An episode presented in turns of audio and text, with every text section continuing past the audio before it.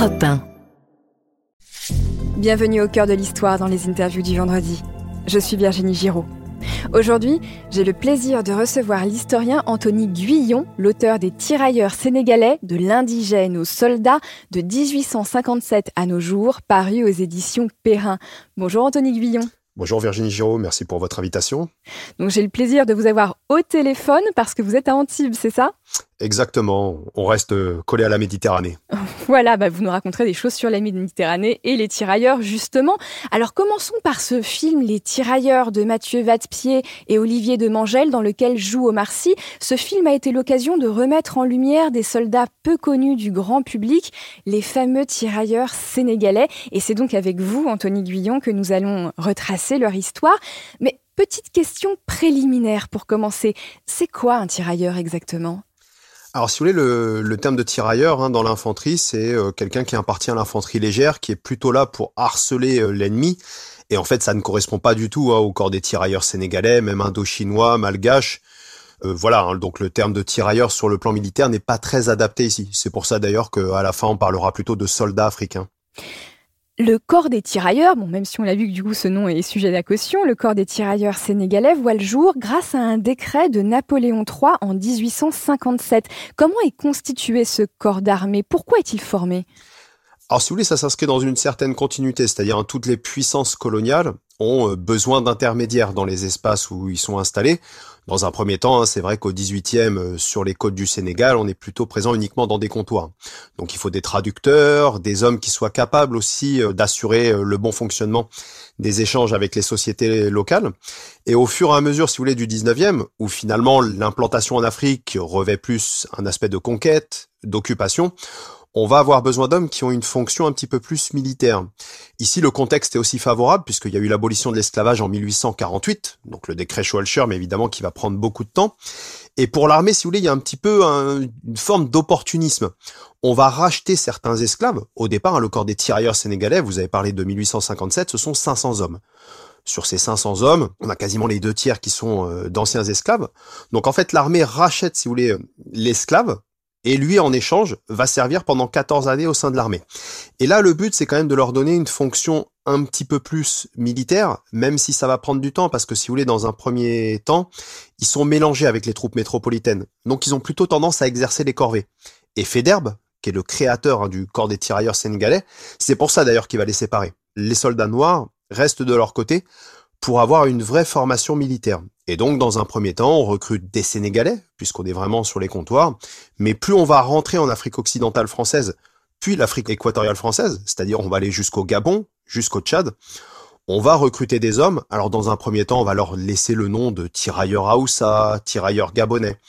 Et au fur et à mesure, on va adopter ce terme générique de tirailleurs sénégalais pour des raisons de praticité parce qu'il y a aussi euh, sur le plan des effectifs, on n'a pas autant de Gabonais que de Sénégalais par exemple. Alors d'abord, ces tirailleurs sont euh, envoyés en Afrique de l'Ouest, puis à Madagascar et au Maroc à partir du milieu du 19e siècle. Dans quel contexte on les mobilise dans ces régions? Alors au début, on va surtout les utiliser donc en Afrique occidentale française pour mener les conquêtes, par exemple contre El Hadjomar ou Samori Touré euh, dans le cadre de l'Empire tout couleur. Donc ici, on est vraiment dans des opérations, alors pas qui ont lieu dans leur espace de vie quotidien, mais bon, on reste quand même en Afrique occidentale française. Et à partir de la fin du 19e, donc le premier test, entre guillemets, c'est Madagascar. L'opération est plutôt euh, concluante. Et donc, il y a cette idée finalement de les utiliser de plus en plus loin. Et euh, l'opération du Maroc à laquelle vous faites référence, hein, donc c'est 1907-1908. Et là, en fait, si vous voulez, ça coïncide avec une vraie volonté de les utiliser un petit peu plus à l'extérieur. Donc, euh, bah, par exemple, au Maroc, on va expérimenter les périodes d'hivernage. On se rend compte que ces soldats résistent assez mal euh, au froid. Et c'est aussi l'occasion de les mettre un petit peu plus en avant. Il y a le développement de la photographie, donc on va utiliser beaucoup de clichés de tirailleurs sénégalais, notamment de tirailleurs sénégalais euh, avec leurs femmes. Hein. On vante la polygamie de ces tirailleurs. Et il y a cette idée de présenter un petit peu l'Afrique comme un réservoir inépuisable en hommes. Petit à petit, ce qui se dessine, c'est quand même une conflictualité avec l'Allemagne. Hein. Euh, après l'entente cordiale, les choses sont plutôt euh, apaisées avec euh, le Royaume-Uni. Et donc on se rend compte qu'avec l'Allemagne, il y a un vrai déficit démographique. Et les partisans de ce qu'on va appeler la force noire hein, vantent finalement le potentiel démographique de l'Afrique. Et l'opération au Maroc est une vraie occasion pour montrer ça, pour montrer des familles particulièrement nombreuses, avec beaucoup d'enfants qui d'ici 15-20 ans seront tout à fait aptes au combat. En 1910, Charles Mangin, qui est un lieutenant-colonel de l'armée, écrit un livre qui s'intitule Force noire. Il y présente ces hommes noirs comme des hommes primitifs, qui peuvent s'adapter à n'importe quel climat et qui s'avèrent très efficaces au combat. On voit qu'on est dans les clichés, hein. mais dans quel contexte historique Mangin a-t-il pu élaborer cette pensée? Alors, Mangin est un bon connaisseur hein, des tirailleurs sénégalais. Il a combattu aux côtés d'Archinard, il était présent donc à Fachoda. Il les connaît assez bien. Alors, c'est pas le seul à avoir cette idée. Hein. Pour, euh, par exemple, pour les Indo-Chinois, il y a le Théophile Penquin, donc le général Penquin, qui va penser la force jaune, qui est d'ailleurs pensé de manière beaucoup plus intelligente. Hein. On pense déjà à l'indépendance, etc. Donc Charles Mangin, c'est un ultra conservateur. Hein. Il fustige la Révolution française, la Révolution industrielle. Donc pour lui, il fait un constat, c'est que l'homme européen en fait a cédé au confort. Et en cédant au confort, il a perdu finalement sa vertu combattante. Même chose pour les femmes européennes qui du coup font de moins en moins d'enfants. Et pendant ce temps-là, finalement, les Africains, vous parliez de côté primitif, hein, ils ont gardé le contact avec la nature. Donc non seulement les femmes africaines sont toujours capables de faire beaucoup d'enfants, et évidemment l'homme africain n'a pas cette dimension de peur au combat que désormais les Européens ont. Donc l'homme africain est capable de foncer avec son coupe-coupe face aux mitrailleuses, etc., de percer le front. Donc c'est une idée euh, qui est développé par Mangin, donc il s'y connaît aussi mal sur la Révolution française, la Révolution industrielle que sur l'esclavage. Un de ses arguments aussi, c'est que l'homme africain peut s'adapter partout. La preuve, on a utilisé la traite. Donc finalement, ces hommes africains, on est déjà en 1910, hein, donc on pourrait les employer, notamment sur le front européen, ils seraient parfaitement adaptables ici.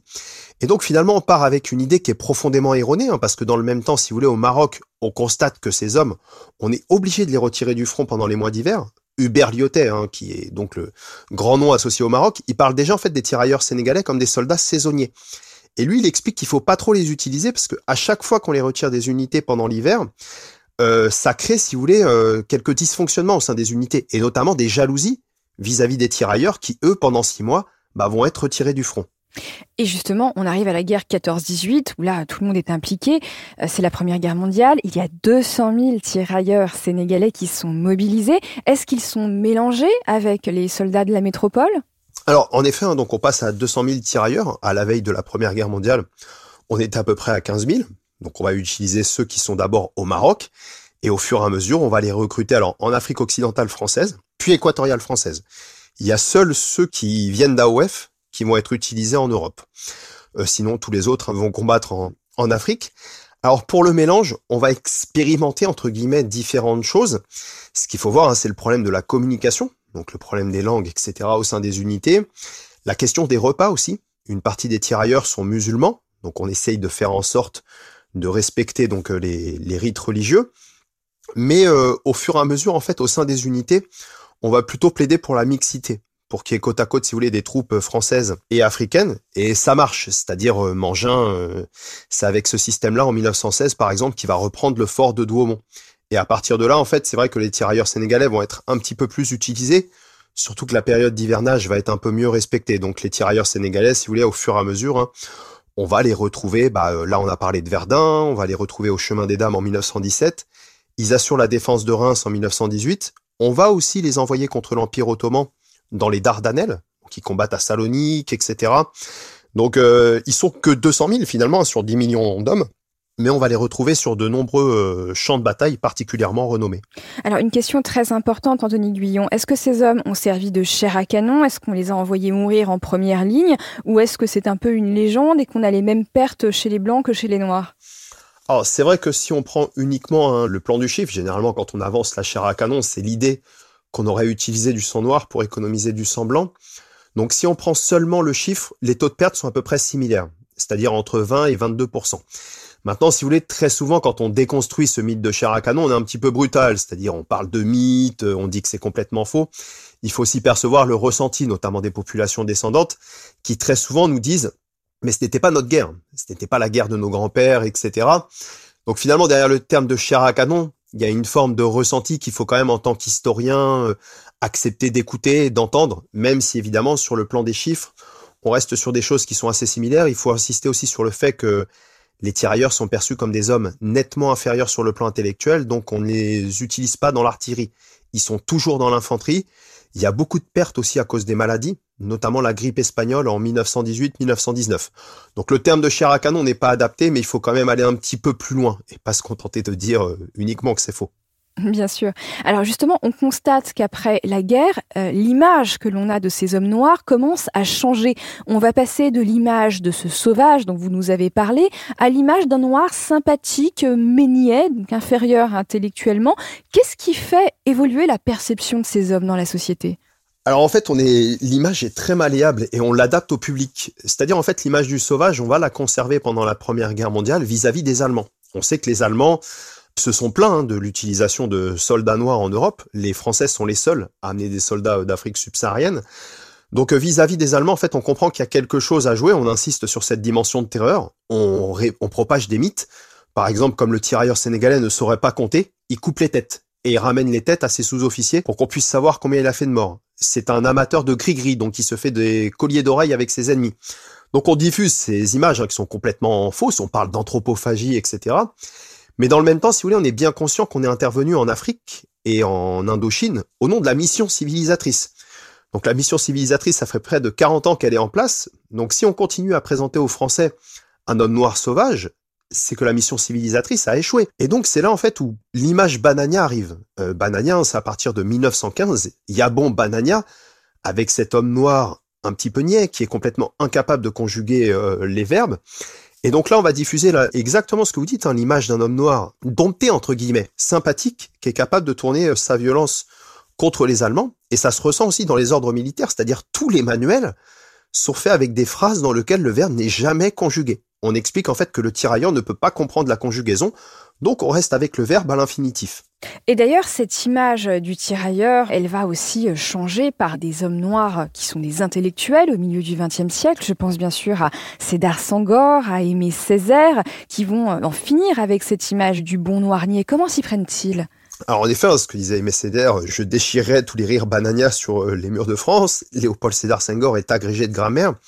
Donc on a tous ces hommes-là, si vous voulez, évidemment, hein, qui vont faire du combat euh, avec la négritude. Mais on a aussi plein d'hommes, c'est-à-dire des sous-officiers, d'anciens cultivateurs, où on se rend compte qu'ils parlent parfaitement français. Euh, on passe des concours hein, pour devenir euh, sous-officier, donc on a retrouvé des dictées, des dissertations d'histoire, de géographie, qui sont écrites dans un français complètement parfait.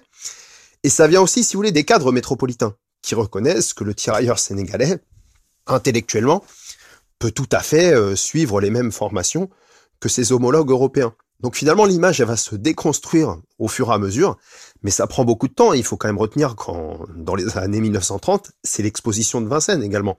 Donc finalement, la déconstruction de ce cliché prend beaucoup de temps.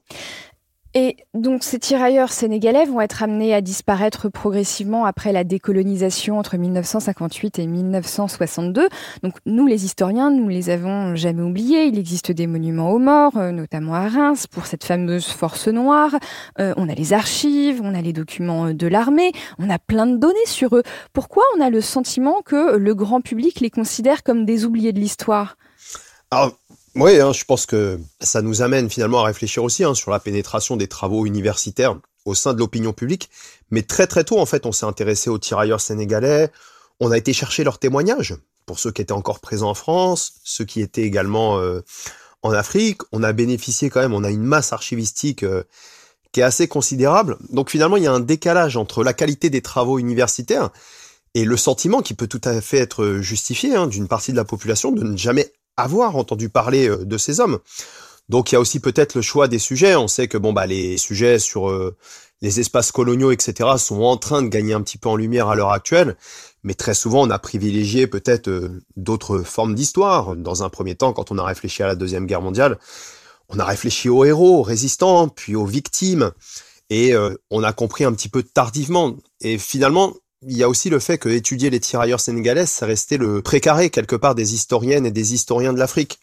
Donc là, aujourd'hui, on profite un petit peu d'une mise en lumière, avec bien sûr le film avec Omar Sy, mais il y avait également des romans. Par exemple, euh, David Diop avec euh, Frère d'armes, qui, qui est un roman voilà qui a beaucoup mis en avant le rôle des tirailleurs sénégalais euh, pendant la Première Guerre mondiale, mais ça nous invite aussi à réfléchir peut-être à comment faire pour que les travaux universitaires trouve un public un peu plus large. Et là, il faut peut-être que l'historien lui-même euh, se fasse un petit peu violence pour rendre ses travaux euh, plus accessibles. Eh bien, c'est ce qu'on essaye de faire au cœur de l'histoire et on est très heureux de vous avoir reçu aujourd'hui, même à distance, pour pouvoir parler de ce sujet passionnant qui est polémique et finalement, à travers vos propos, on comprend qu'il n'est pas si polémique que ça et qu'il faut revenir à une vraie rigueur intellectuelle. Merci beaucoup, Anthony Guillon. Merci, Virginie Giraud. Je rappelle que votre livre Les tirailleurs sénégalais de l'indigène aux soldats de 1857 à nos jours est paru aux éditions Perrin. Au cœur de l'histoire est un podcast produit par Europe 1 Studio. Laissez-nous des si vous aimez ces moments avec nous, parce que nous, on adore interviewer des grands historiens pour vous. Je vous retrouve très vite au cœur de l'histoire sur votre plateforme d'écoute préférée. À bientôt!